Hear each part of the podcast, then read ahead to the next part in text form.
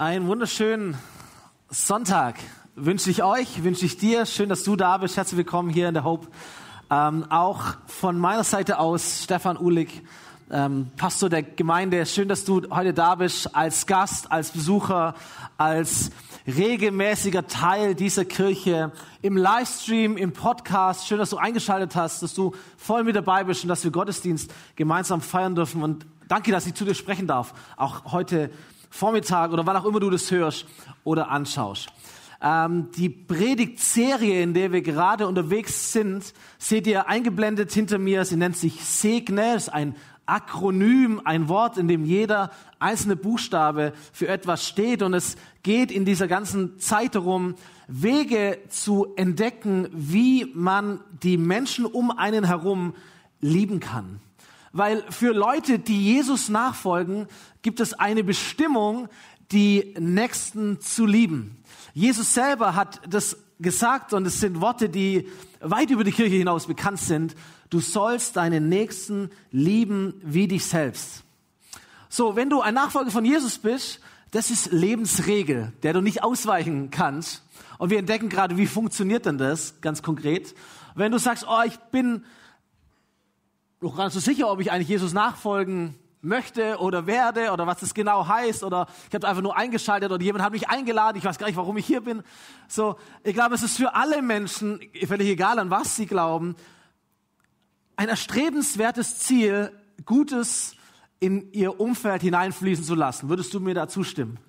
Oder wir alle wollen dass unser Umfeld positiv sich verändert und wenn wir dazu einen Teil beitragen können, schön, das machen wir gerne, finden wir großartig. Ähm, so ein Segen zu sein für andere Menschen, darum geht's eigentlich in diesen Wochen.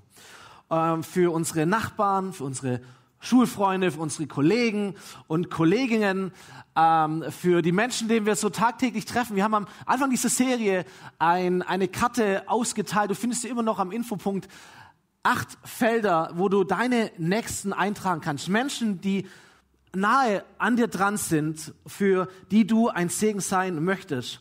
Wir haben dann gestartet mit dem Buchstaben S, starte mit Gebet. Und haben gesagt, hey, wenn wir Gutes denken, Gutes sprechen, Gutes beten für Menschen um uns herum, das ist ein Weg, unsere Nächsten zu lieben. Das E stand für erst zuhören wirklich aufmerksam zu sein, Wertschätzung zu teilen, wirklich Interesse zu haben an Menschen, die um einen herum sind, um zu hören, was spricht ihr Herz, was spricht ihr Leben, was sprechen sie auch mündlich. Und letzte Woche geh für gutes Essen. Der Geheimtipp für gute Beziehungen, für Freundschaften, jemand zum Essen einzuladen, eine Party zu feiern, äh, deinen Mittagssnack mit irgendjemand zu teilen und zu merken, wir teilen eigentlich gerade nicht nur Essen, sondern wir teilen unser Leben. Und wir schauen in unser Leben hinein während dem Essen. Und als wir das letzte Woche so gehört haben, haben wir festgestellt, als Hope ähm, ist es wirklich Teil unserer Kultur immer mehr geworden oder wird es immer mehr, einfach miteinander zu essen und es zu integrieren. Viele von unseren Kleingruppen zum Beispiel haben das als einen Teil ihres Treffens, dass sie einfach miteinander essen. Es gibt sogar eine Kleingruppe, die trägt es im Namen. Das ist die sogenannte Männerkochen-Kleingruppe. Und äh, Bernd ist hier, er ist einer der Verantwortlichen für diese Gruppe und er wird uns ein bisschen Einblick geben, wie sie das so konkret erleben, wie er das konkret erlebt, ähm, mit Männern zusammen zu kochen und zu essen und was für ein Segen daraus auch entstehen kann. So, Bernd, ein Applaus für dich. Ich freue mich von dir zu hören. Danke. Vielen Dank, dass ich hier sprechen darf. Ja, ich bin einer von, ich sage es bewusst, einer von Männerkocher. Denn wenn das Männerkoch oder überhaupt eine Gruppe nur von einem besteht, dann funktioniert es nicht. Ähm, ich möchte einfach das heute ein bisschen ähm, vorlesen, was ich geschrieben habe. Dass man Zeit in lockerer Atmosphäre verbringen kann, dass man sich einfach fallen lassen kann, keine Probleme wälzen muss, weg vom Alltagsstress. Wir verbringen drei bis dreieinhalb Stunden bei Männerkocher, einmal im Monat, jeden dritten Dienstag. Wir haben Gemeinschaft miteinander, alle machen mit, es geht los, Gemüse waschen, Soße vorbereiten, Gemüse zerkleidern, Soße brutzler, Kocher, Brater, Brutzle, Tisch decken, Blödsinn machen, Freude miteinander haben, sich aufeinander einlassen, ganz was Wichtiges. Und wieder quatschen, lachen, gehört dazu, ganz wichtig. Ich möchte im Männerkocher, dass es eine lockere Gruppe ist. Aber über dieses Lockere und über diese Zeit miteinander hat man nachher auch viel tiefere Gespräche. Die kommen tatsächlich vielleicht dann beim Essen, vielleicht auch mit Einzelnen, je nachdem, wie, wie sich ergibt an dem Abend. Wir sind zwischenzeitlich, ich sage es jetzt mal vorsichtig, 12 bis 18 Leute im, im Männerkocher. Und je verschiedener die Leute sind, je, hat jeder hat andere Probleme. Jeder hat ein anderes, einen anderen Punkt, den, er, den ihn vielleicht belastet. Aber jeder kommt dazu und jeder kann sich dort fallen lassen und sich wohlfühlen. Es ist mir wirklich wichtig, dass man diesen, über dieses Wohlfühlen kommt man auch in tiefere Gespräche nachher miteinander rein und kann füreinander da sein, was mir auch sehr wichtig ist. Ich freue mich auch immer ganz riesig, dass äh, dieses Männerkocher gibt es ja schon über Jahre. Und äh, ich finde es schön, dass Männer dabei sind, schon drei bis vier Jahre. Die sind immer fest da. Was mir aber auch ganz wichtig ist in der Gruppe, dass wir offen sind für neue Menschen. Und äh, das geschieht dadurch, dass man Menschen einfach einladet, als Gast ins Männerkocherei zu schnuppern. Sich das anzugucken, dabei zu sein. Und wenn es einem gefällt, kommt er fest in die Gruppe dazu. Wenn es einem nicht gefällt, dann war er halt einmal da, hat er einmal das aushalten müssen, auf Schwäbisch gesagt. Ja. Aber es ist tatsächlich so, es kommt wirklich mehr, als dass sie gehen. Und das ist schön und dafür bin ich äußerst dankbar. Es ist für mich wichtig, da ich einer von Verantwortlichen bin, da gehört der Freddy dazu, da gehört der Jörg Weilkirchner dazu, dass man das auch ein bisschen weiß. Und es gibt noch mehr. Wie gesagt, ein Team, nicht toll, dass es ein anderer macht, sondern wir sind miteinander da und machen es gemeinsam und haben Spaß miteinander. Und das ist äh, was Gutes für die Seele. Ich komme aus einer Familie raus, da gab es früher nicht so viel zum Essen. Also es gab immer zu essen, aber halt vielleicht nicht die Sache, die man gern gegessen hätte, weil vielleicht die finanziellen Möglichkeiten damals nicht so da waren. Und äh, für mich ist in meinem Leben Essen ein großes Gut, ein hohes Gut. Ja, und wir müsstet eigentlich, wir essen eigentlich jeden Tag, essen und trinken. Und wenn wir das haben, dann ist es ein großes Geschenk. Das ist nicht selbstverständlich. Und wenn man auf die Welt rausschaut, dann wissen wir, dass es nicht selbstverständlich ist. Wir müssen uns damit jetzt nicht plagen, sondern wir können aber dankbar sein, dass wir das jeden Tag erleben dürfen und haben und genießen dürfen. Und Essen in Gemeinschaft ist auch was sehr Schönes. Ich kann das nur so weitergeben vom Männerkocher. Und ich lade herzlich dazu ein, jeder Mann, Entschuldigung, die Frau, jeder Mann darf da dazukommen, wenn er Lust und Laune hat. Am nächsten Dienstag, 18.30 Uhr, treffen wir uns wieder. Vielen Dank.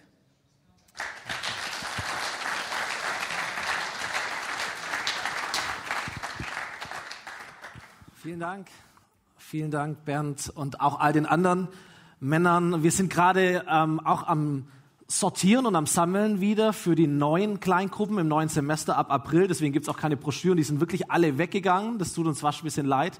Auf der Homepage siehst du noch all die anderen Kleingruppen, die es gibt. Aber wenn du eine neue Idee hast für eine Kleingruppe, vielleicht gerade Frauen, die sagen, Frauen kochen oder vielleicht fällt dir was Kreativeres ein, ähm, komm gerne auf den Stefan, der hier Gitarre gespielt hat, auf den Philipp, der moderiert hat, zu und sie werden dir alles erklären, an Informationen weitergeben, was wichtig ist, auch für deine möglicherweise nächste Kleingruppe. Sehr, sehr cool. Vielleicht kennst du den Ausspruch, Love is a verb. Liebe ist ein Verb. Auf Hochzeiten platziere ich das sehr, sehr gerne. Und ein Verb, das haben wir alle im Grammatikunterricht gelernt, ist ein Tunwort. Genau. So, jemanden zu lieben, seinen Nächsten zu lieben, ist nicht eine Sache von großen, schönen Worten, sondern etwas, das sich in ganz konkreten Taten zeigt. Stimmt das? Jawohl. Ähm, so, die Bibel schreibt es an einer Stelle ganz deutlich und sagt, unsere Liebe darf nicht nur, kann schon, aber nicht nur aus schönen Worten bestehen. Sie muss sich in Taten zeigen, die der Wahrheit entsprechen, nämlich der Liebe, die Gott uns erwiesen hat. Und über diese ganze Serie hinweg möchte ich mal diesen Bogen für diese Predigt heute spannen. Ich glaube, wenn wir für unsere Nächsten beten, von ganzem Herzen Gutes für sie wollen, wenn wir ihnen zuhören beim Essen, wenn wir Leben miteinander teilen, wenn sich Freundschaft, Beziehung aufbaut, dann werden wir mit sehr, sehr hoher Wahrscheinlichkeit feststellen oder herausfinden, wie wir sie nicht nur mit schönen Worten lieben können, sondern wie wir auch ganz konkret und praktisch ihnen dienen können. Du sollst deinen Nächsten lieben wie dich selbst. Das sind zwar schöne Worte von Jesus, aber damit meint er nicht schöne Worte, sondern meine Nächsten zu lieben heißt, meinem Nächsten zu dienen. Meinem Nächsten zu lieben heißt, meinem Nächsten zu dienen. An dem Abend, bevor Jesus gefangen genommen wurde und dann einen Tag später ähm, gekreuzigt wurde, hat er mit seinen Nächsten auch gegessen. Das war auch ein Männerkochen. Zwölf Männer und Jesus, 13 zusammen ähm, beim Männerkochen. Es war ein traditionelles jüdisches Fest, das sogenannte Passafest. Das war ein Passa-Mahl. Und äh, Jesus hat das mit einer neuen Bedeutung gefüllt. Wir kennen das als Abendmahl, wir feiern es später ja auch noch, ähm, kennen das als Abendmahl wieder. Das Historische an diesem Abend war nicht das Abendessen. Das Historische, das Einmalige, das Bewegende an diesem Abend war das, was vor dem Abendessen passiert ist. Und ich nehme uns mal mit hinein in diesen Moment. Jesus, heißt es in dem Bericht, Jesus im Bewusstsein, dass der Vater im Himmel ihm alles in die Hände gegeben und dass Jesus von Gott ausgegangen war und zu Gott hinging. Jesus steht von dem Abendessen auf und er legt die Oberkleider ab. Er nahm ein leinenes Tuch und umgürtete sich. Dann gießt er Wasser in ein Waschbecken und fängt an, die Füße der Jünger zu waschen, um mit dem leinenen Tuch abzutrocknen, mit dem er umgürtet war. So viele von uns kennen sicherlich diese Geschichte oder diesen Moment, aber ich glaube, wenn wir uns bewusst machen, wer Jesus war oder wer er ist, was die Bibel uns erzählt über ihn, dann kommt diese Faszination, diese Verrücktheit dieser Handlung von Jesus nochmal so richtig auf den Punkt. Die Bibel sagt uns, Jesus war nicht nur Mensch, sondern Jesus war und ist Gott. Der lebendige, ewige Gott des Universums in Menschengestalt. Das ist Jesus. Jesus ist der Schöpfer von allen Dingen, die es gibt. Jesus ist der Erhalter aller Dinge, die es gibt. Jesus ist der König aller Könige, der Herr aller Herren. Das ist Jesus in diesem Moment. Und selbst die Menschen, die mit ihm nichts anfangen konnten und die seine ganz klaren Gegner auch waren, letztendlich auch sie mussten zumindest zugeben, als so einen Menschen wie Jesus haben wir tatsächlich noch nie gesehen und noch nie erlebt. So Johannes, einer der engsten Freunde von Jesus, der diesen Bericht geschrieben hat, der diesen Moment festgehalten hat, er ist ganz eng dran und er betont genau das. Jesus wusste, wer er war, wo er herkommt, wo er hingeht.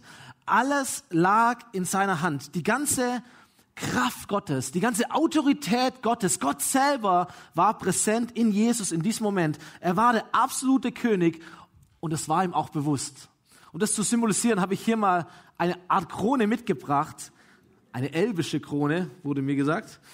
Ähm, Jesus wusste, dass er der König, der König ist. Und trotzdem, aber eigentlich genau deswegen, dazu kommen wir noch, Genau deswegen, weil Jesus dieser König ist, hat er nicht nur eine, eine Krone im übertragenen Sinn auf den Kopf getragen, sondern er hat sich eine Schürze umgebunden, ein leinenes Tuch.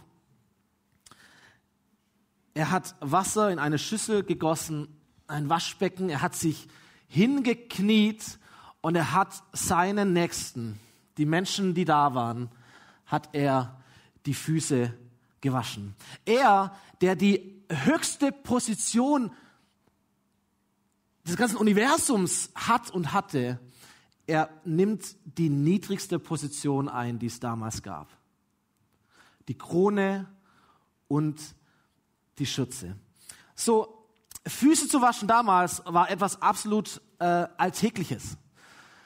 Die Straßen waren staubig, die Kultur Nahen Osten Israel 2000 Jahre war von Landwirtschaft geprägt, von Viehwirtschaft geprägt. Wahrscheinlich hatte gar nicht mal jeder von den zwölf Schuhe. Es war etwas sehr, sehr Wertvolles. Nicht jeder hatte das. so das Dreckigste, was es an deinem Körper gab, war deine Füße. So, und wenn die Leute gegessen haben, es war nicht wie beim Männerkochen im alten Krankenhaus, wo es einen Tisch gibt und einen Stuhl gibt, wo du dich hinsetzt und die Füße sind unter dem Tisch, sondern man lag zu Tisch. So, vielleicht kennt ihr so, so Bilder aus dem, aus, dem, aus dem Nahen Osten der damaligen Zeit. Man, man lag so zu Tisch und hat im Liegen gegessen. So, die Füße waren schon auf, auf Augen- und Nasenhöhe, sage ich mal. Und deswegen gab es, wenn du in ein Haus hineingekommen bist, eine Person, in der Regel war es der, der, die niedrigste Person, ein Sklave, ein Kind, vielleicht die Frau, Entschuldigung, andere Zeiten, die da war um den Menschen, wenn sie gekommen sind, sich niederzuknien und ihnen die Füße zu waschen und die Füße mit einem Tuch wieder abzutrocknen. Jetzt stell dir mal vor, welche Stille in diesem Raum war, welche Blicke in diesem Raum war, als die Jünger von Jesus, seine Nächsten, durch die Tür gekommen sind und sie haben ihren, ihren Meister, ihren Herrn, ihren König gesehen mit einer Schürze, mit einer Wasch, Schüssel, wie er sich hinkniet und anfängt, die Füße zu waschen.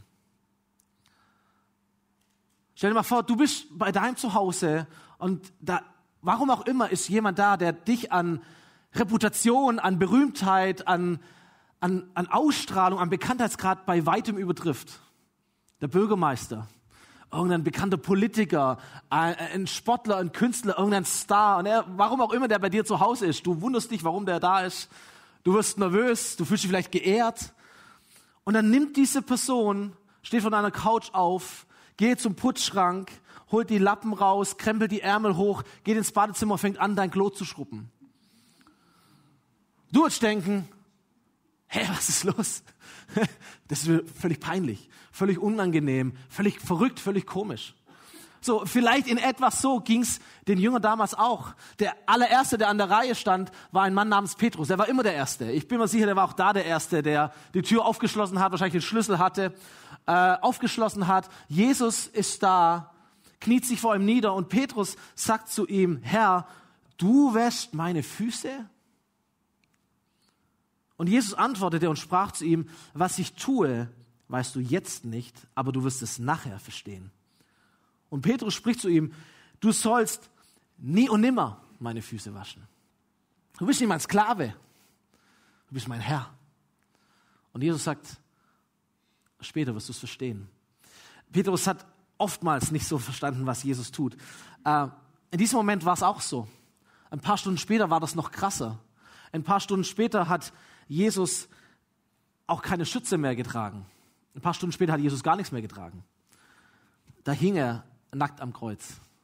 Ein paar Stunden später hat er auch keine, keine Krone getragen, sondern da waren Zentimeter dicke Dornen, die sich in seinen Kopf hineingebohrt haben. Ein paar Stunden später, einen Tag später, hat Jesus keine Schütze getragen, sondern Jesus hat ein Kreuz getragen. Und Jesus antwortet Petrus in diesem Moment, Petrus, wenn ich dich nicht wasche, so hast du keinen Teil mit mir. Und Simon Petrus spricht zu ihm, Herr, wenn das so ist, nicht nur meine Füße, sondern dann auch meine Hände und mein Haupt. Als Jesus am Kreuz stirbt, berichtet uns die Bibel, dass unsere Sünden, unsere Schuld, die Fehler der gesamten Menschheit, alle, die vor uns waren, alle, die nach uns kommen und wir selber, du und ich ganz persönlich, dass unsere Schuld, unsere Trennung von Gott weggewaschen wird, damit wir gereinigt sind, damit wir frei sind und damit unsere Beziehung zu Gott wieder versöhnt und wiederhergestellt wird. Das Kreuz ist der Höhepunkt der Nächstenliebe von Jesus. Das Kreuz ist der Höhepunkt. Und nach unserem Leben hier auf dieser Erde werden wir verstehen, welches Opfer Jesus für uns war. Wie, wie sehr er uns gedient hat. Wie sehr er uns gesegnet hat durch diesen Dienst auch am Kreuz. An einer Stelle sagt Jesus über sich selber, der Sohn des Menschen, das ist er, ist nicht gekommen, um bedient zu werden, obwohl er ein König ist, sondern er ist gekommen, um zu dienen. Ich denke mir, wow, was für ein Selbstverständnis, oder? Von Jesus die Krone und die Schürze. Meinem Nächsten zu lieben heißt, meinem Nächsten zu dienen. Und es war nicht nur ein Moment, wo Jesus einfach seinen Nächsten gedient hat, sondern es sollte eigentlich ein, ein Startpunkt einer ganzen Bewegung sein. Weil es geht weiter diese Geschichte, als Jesus ihre Füße gewaschen und seine Oberkleider wieder genommen hatte, da legte er sich wieder zu Tisch und sprach zu ihnen, wisst ihr, was ich euch getan habe? Ihr nennt mich Lehrer und Herr. Ihr nennt mich König. Ihr nennt mich Majestät. Und ihr sagt recht, denn ich bin es. Ich bin der König. Ich bin der Herr aller Herren. Wenn nun ich, der Herr und der Lehrer, eure Füße gewaschen habe, so seid auch ihr schuldig, einander die Füße zu waschen. Denn ich habe euch ein Beispiel gegeben, dass auch ihr tut, wie ich euch getan habe. Ihr seid gesegnet und ihr sollt ein Segen sein. Und das war die Botschaft von Jesus an seine Nachfolger damals und ich glaube genauso auch an seine Nachfolger heute, die wir hier sind. Wir sind an der Reihe zu dienen, so wie Jesus uns gedient hat. Unsere Krone anzuziehen, unsere Schütze umzulegen und zu dienen. Jesus sagt quasi, wenn du diese Welt wirklich segnen möchtest, wenn du diese Welt wirklich lieben möchtest, wenn du deine Nächsten, die acht Personen auf deiner Gebetskarte, wenn du sie wirklich lieben möchtest, dann fang an, ihnen zu dienen. Bete für sie, hör ihnen zu, bau eine Beziehung zu ihnen auf und wo du merkst, wo ein Bedarf ist, fang an, ihnen zu dienen und sei praktisch liebevoll zu deinen Nächsten. Das ganze Leben von Jesus ist voller solcher Begegnungen, wo er Menschen durch einen Dienst gesegnet hat. Ein ganz eindrückliches Beispiel möchte ich im Gesamten einfach mal lesen aus dem Markus-Buch, siebtes Kapitel. Da heißt es, Jesus verließ die Gegend von Tyrus, zog in die Stadt Sidon und von dort weiter in den See Genezareth, mitten in das Gebiet der zehn Städte. Dort wurde ein Mann zu ihm gebracht, der taub war und kaum reden konnte. Man bat Jesus, dem Mann die Hand aufzulegen und ihn zu heilen. Jesus führte den Kranken von der Menschenmenge weg. Jetzt wird es ein bisschen komisch. Er legte seine Finger in die Ohren des Mannes, berührte dessen Zunge mit Speichel, sah auf zum Himmel, seufzte und sagte, Ephata, das heißt, öffne dich. Und im selben Augenblick wurden dem Taubstummen die Ohren geöffnet, die Zunge gelöst, sodass er wieder hören und normal sprechen konnte drei Wahrheiten von Jesus über den Dienst an Menschen, als Vorbild auch für uns. Das erste, Jesus und auch wir, er dient Menschen in seiner Nähe. Wir dienen Menschen in unserer Nähe. Die, die, die, die Menschen, denen Jesus diente, waren immer Menschen, die waren direkt bei ihm. Dieser Taubstumme, vielleicht habt ihr das gehört, das Detail, er wurde zu ihm gebracht. Er war nicht irgendwo auf der großen, weiten Welt, sondern er war dran an Jesus. Hier war ähm, Jesus auf der Wanderschaft. Da wird beschrieben, von wo er loslief und wo er hinlief. Wir wissen nicht die Stadt, das genaue Dorf, wir wissen auch nicht, wo dieser Weg war. Jesus war unterwegs, 130 Kilometer circa, sagt man. Jesus war unterwegs und an irgendeinem Weg, an irgendeinem Ort, an irgendeinem Dorf ist ein konkreter Mann, der seine Hilfe braucht und der zu ihm gebracht wird. So, ich weiß nicht, wo du überall unterwegs bist. Ich weiß, wo ich unterwegs bin. Tag für Tag sind wir irgendwo unterwegs. Stimmt's? Wir laufen zum Bäcker, wir laufen auf den Bus, gehen auf die Arbeit, wir gehen nach Hause, wir gehen wir sind unterwegs. Und da gibt es Menschen, auf die wir treffen, vielleicht jeden Tag, Tag für Tag oder zufällig, ganz ungeplant, spontan, einfach weil wir unterwegs sind.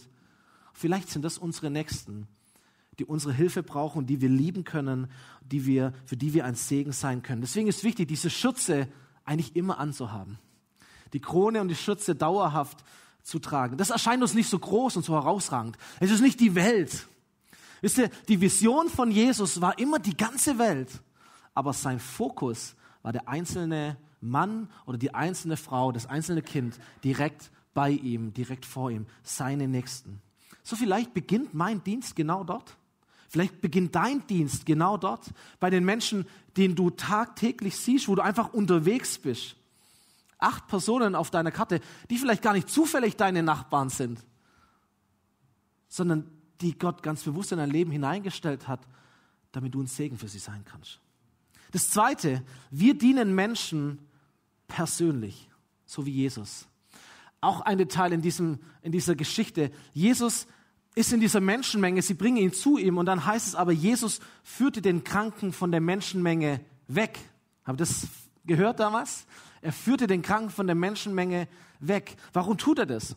Ich glaube, dass Jesus es getan hat, er hat ihn so um die, um die Ecke gebracht, woanders hin, so, damit er ihm ganz persönlich im Eins zu Eins dienen konnte. Wir wissen, dieser Mann war, war taub, er hat die Menge nicht gehört, er konnte kaum reden. Ich glaube, dass es Jesus wichtig war, diesem Mann ganz persönlich auf seiner Ebene zu begegnen, in ihm seine Würde zurückzugeben. Es gibt andere Menschen, die halt Jesus inmitten der Menge. Aber diesen Mann führt er zur Seite, weil er weiß, wenn dieser Mann wieder hören wird und die Menge brüllt drumherum, dieser Mann, der wird verrückt. Dieser Mann kann kaum reden, bis ich verstehe, was er sagt. Die Menge ist so laut, es ist peinlich für ihn, es ist schwierig für die Situation. Wahrscheinlich war dieser Mann schon immer ausgelacht, ausgegrenzt, weil er nicht hören konnte, weil er kaum reden konnte. Und Jesus begegnet ihm, wie den Jungen. Er kniet sich nieder, so stelle ich mir das vor. Und er begegnet ihm. Er legt die Finger auf seine Ohren. Er, er ist so nah, dass er sogar mit, wie auch immer das funktioniert hat, mit seinem Speicher seine Zunge berührt hat. Das heißt, es war ja fast wie ein Kuss. Also wie persönlicher kannst du denn machen? Oder? Er dient Menschen persönlich. Er hält an für den Einzelnen und er kümmert sich individuell. Also es gibt viele, viele Menschen, auf die wir jeden Tag treffen, viele Nöte, viel Bedarf, die Menschenmenge. Und manchmal stehe ich, manchmal stehst du vielleicht auch in der Gefahr, dass wir den Einzelnen nicht sehen aufgrund des großen Ganzen. Stimmt's? Dass dieses eine Gespräch mit der eine Person auf deiner Karte vielleicht schon ausreichend. Obwohl es da noch sieben andere gibt. Und du sagst, ich hätte auch 20 draufschreiben können oder 50, aber es sind ja nur acht Felder frei gewesen. Vielleicht nur ein Gespräch und das ist ausreichend. Das eine Kind, dem du gedient hast, obwohl da noch so viele andere waren. Die eine Person, die du im Blick hattest, die du gesegnet hast, obwohl es da noch so viele andere gibt. Aber so war Jesus unterwegs. Die Menschenmenge in der Vision, aber den Einzelnen im Fokus. Drittens, wir dienen Menschen mit der Kraft Gottes, wie Jesus. Jesus dient den Menschen in seiner Nähe, seinen Nächsten. Er dient den Menschen ganz persönlich, individuell. Und dann dient er ihm mit der Kraft Gottes. Er berührt seine Ohren, seinen Mund und dieser Mann kann hören und er kann wieder normal sprechen.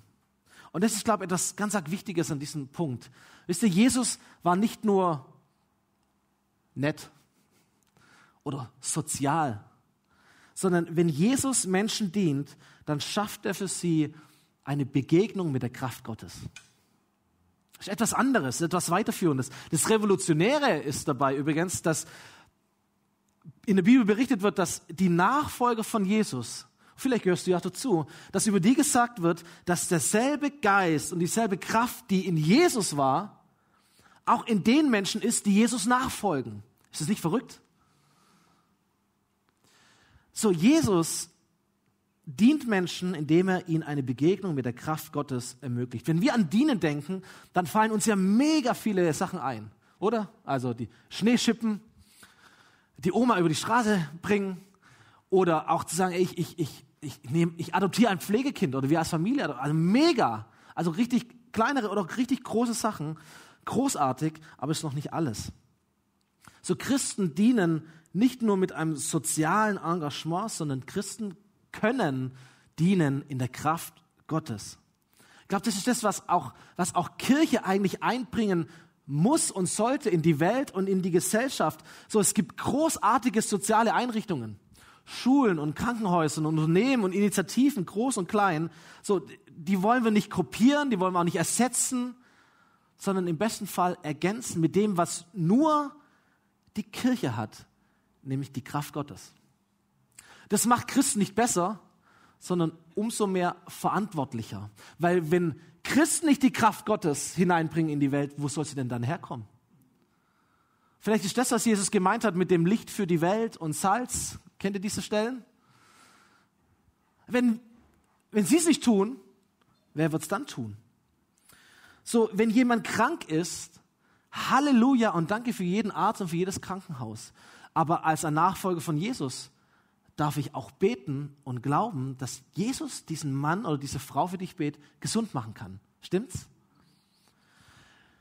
Wenn jemand mit einer Sucht kämpft, dann ist es großartig, dass es Einrichtungen gibt, wie auch in unserer Stadt. Aber ich darf auch als ein Nachfolger von Jesus für jemanden beten und ihm zusprechen, sei frei im Namen von Jesus. Und glauben, dass etwas passiert. Weil die Kraft Gottes da ist. Weil ich sein Kind bin. Wenn jemand in Hoffnungslosigkeit ist oder in irgendeiner auswegslosen Beziehung oder Situation steckt, dann ist es großartig, dass es Professionalität gibt, Seelsorge, Gesprächswahl, was auch immer. Aber auch Christen, die mit der Kraft Gottes unterwegs sind, Zuspruch geben, den Trost Gottes, im Namen Gottes Menschen zusprechen und glauben, dass Gott wiederherstellen kann, neue Perspektiven schenken kann. Glaubst du das?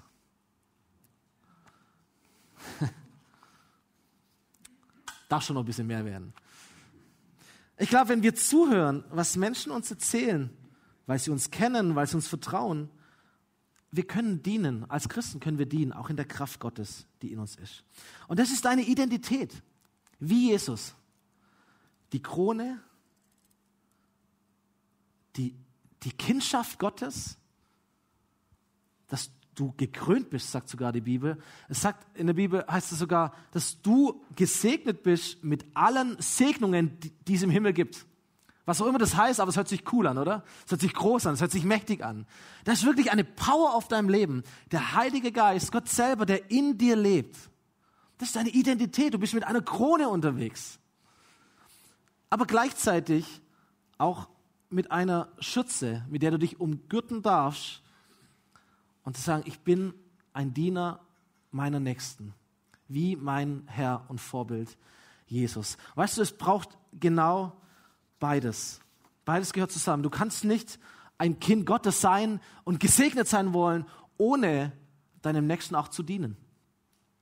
Und auf der anderen Seite kannst du auch nicht deinem Nächsten dienen, sagen, ich möchte so unterwegs sein wie Jesus und die Füße waschen von meinen Nächsten, ohne dass du die Kraft Gottes auf deinem Leben hast die, die Ausrüstung Gottes. So ist auch Jesus nicht unterwegs. Er verlangt auch nicht etwas von dir, wo er nicht dir vorher die Ausrüstung und die Kraft und die Liebe dazu gegeben hat.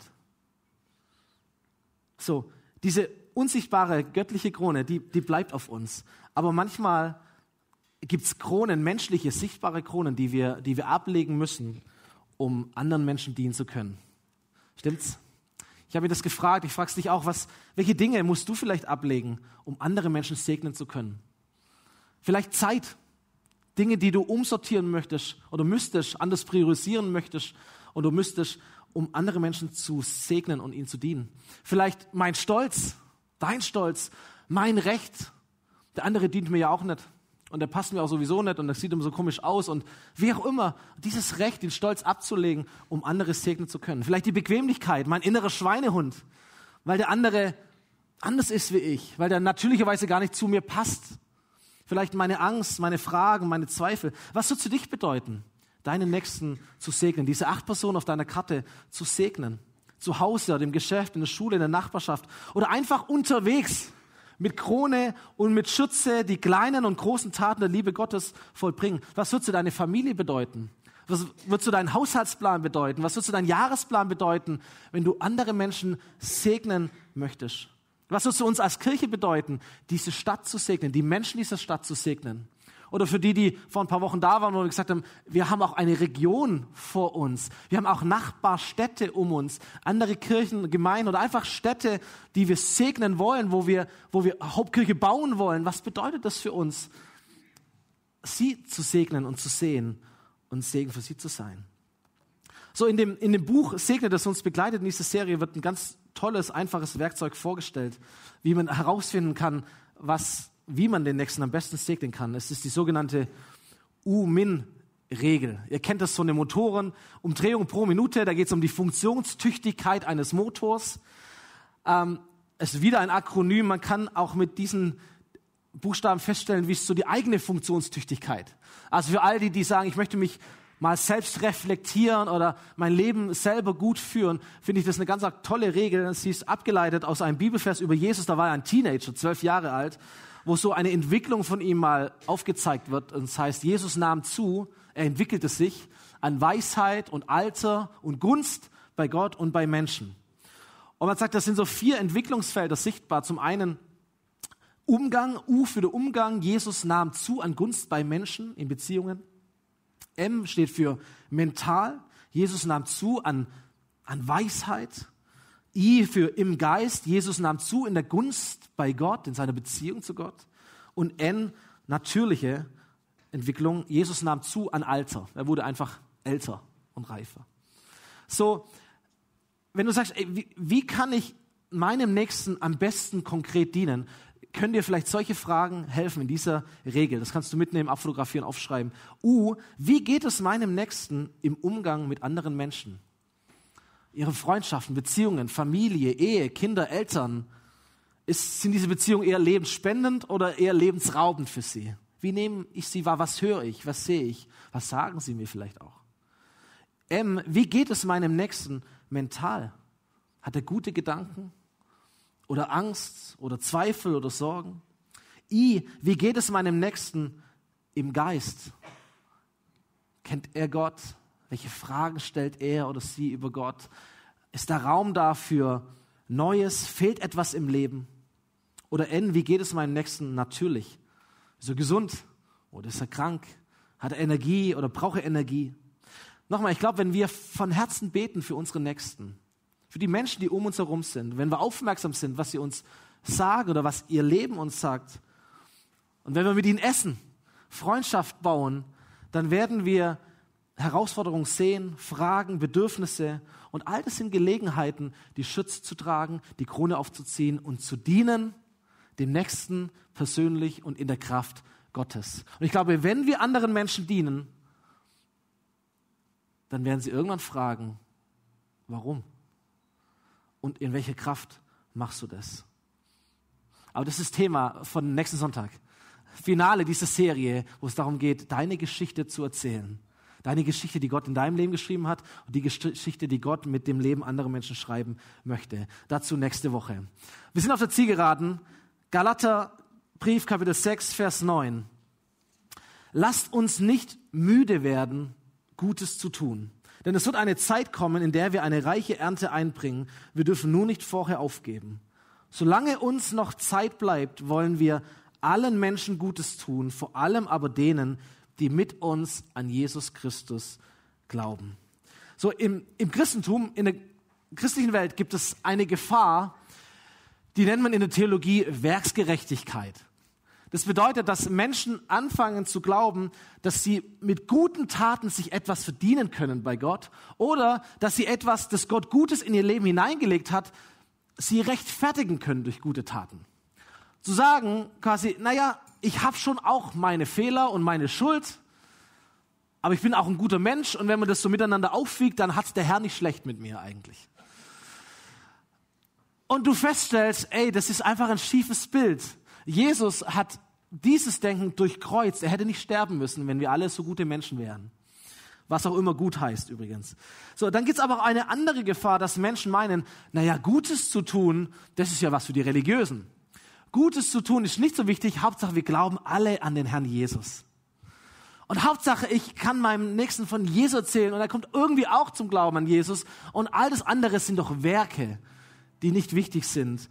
Deswegen ist doch Jesus gestorben. Das ist genauso falsch und genauso vertreten, nur von der anderen Zeit heraus. Ich glaube, Christen tun ihren Nächsten Gutes nicht, um sich Liebe von Gott zu verdienen, sondern anderen Menschen aus der Liebe von Gott herauszudienen. Ich sag's noch einmal. Christen tun ihren Nächsten Gutes nicht, um sich bei Gott Liebe zu verdienen, sondern aus der Liebe von Gott heraus anderen zu dienen. Du sollst den Herrn, dein Gott, lieben. Mit deinem ganzen Herzen, deinem ganzen Verstand, deiner ganzen Seele und deinen Nächsten wie dich selbst. Meinen Nächsten zu lieben heißt, meinem Nächsten zu dienen. So in der Kirchengeschichte kennt man mittlerweile vier zentrale Bausteine oder Standbeine von Kirche.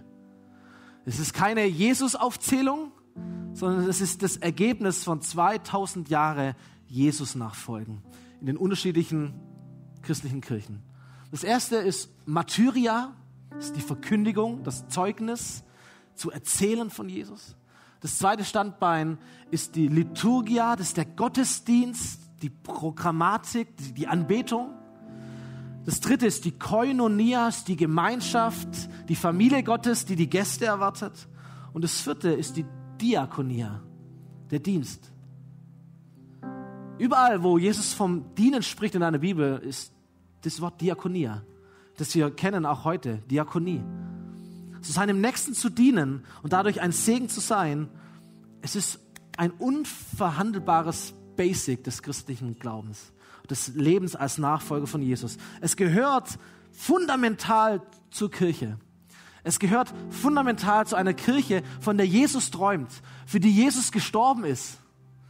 Von einer Kirche, wo er behauptet, es ist die Hoffnung für diese Welt, weil sie diakonisch unterwegs ist.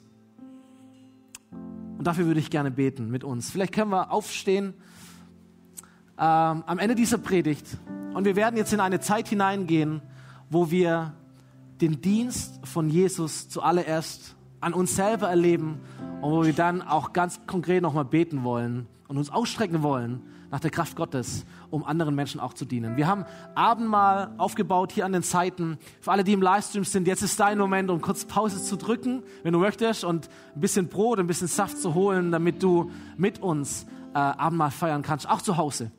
Aber hier haben wir zwei Stationen aufgebaut, da gibt es Brot und etwas Traubensaft. Christen feiern Abendmahl in diesen zwei Elementen. Das Brot steht für den Körper von Jesus, der am Kreuz gebrochen wurde. Und der Saft, der rote Saft steht für das Blut von Jesus, das vergossen worden ist für die Schuld und für die Sünde der ganzen Menschheit und auch deine ganz persönliche. Und seit 2000 Jahren feiern Christen dieses Fest, um daran zu erinnern, dass wir zu den Nächsten Gottes gehören. Hier ist die Erde und der Himmel. Und wenn Gott seine Gebetskarte geschrieben hätte, da würde dein Name draufstehen. Du bist einer der Nächsten Gottes. Und er liebt dich. Und er liebt dich so sehr, dass er auf diese Welt gekommen ist, dass er deine Gestalt angenommen hat, einer wie du war, um für dich zu leben, um dir den Weg zum wirklichen Leben zu zeigen und um für dich zu sterben, damit du ewig leben kannst im Himmel bei Gott. Und wenn wir Abendmahl feiern, dann erinnern wir uns genau daran. Gott liebt mich. Jesus ist für mich gestorben. Und in seinem Tod und in seiner Auferstehung liegt meine Kraft, liegt mein Leben. Und deswegen werden wir das euch austeilen. Der Andi auf der Seite, Philipp auf dieser Seite. Und du bist eingeladen, auf seine Reihe zu treten, vorzukommen und dir dienen zu lassen Jesus dient dir in diesem Abendmahl. So wie er damals den Jüngern die Füße gewaschen hat und auch ihnen Brot und Wein gegeben hat, so gibt es dir auch heute. Ich ermutige dich, bevor du nach vorne gehst, einen Moment zu nehmen für dich, um zu beten. Wenn du krank bist an einer Stelle, wenn du traurig bist an einer Stelle, wenn du Schuld auf dein Leben geladen hast, wenn da eine Sünde ist, die du bekennen möchtest oder bekennen müsstest, dann tu das. Sprich dein Gebet, sag Gott, vergib mir, reinige mich, heile mich, stell mich wieder her, baue mich wieder auf. Und dann geh nach vorne und empfange das Abendmahl, in dem Jesus dir dient. Jesus, danke, dass du uns so sehr liebst, damals wie heute, genau jetzt in diesem Moment. Und dass du das Mahl austeilst, dass du deine Liebe austeilst, dass du uns dienst, dass dein Herz für uns schlägt und dass wir glauben dürfen und erfahren dürfen, auch gerade jetzt in diesen Momenten, dass du für uns gestorben bist und dass du uns den Weg zum Leben zeigst, dass du uns umarmst, dass du uns ganz persönlich und individuell dienst. Jeden, der das Abendmahl empfängt. Jesus, diene uns. Danke dafür. Amen.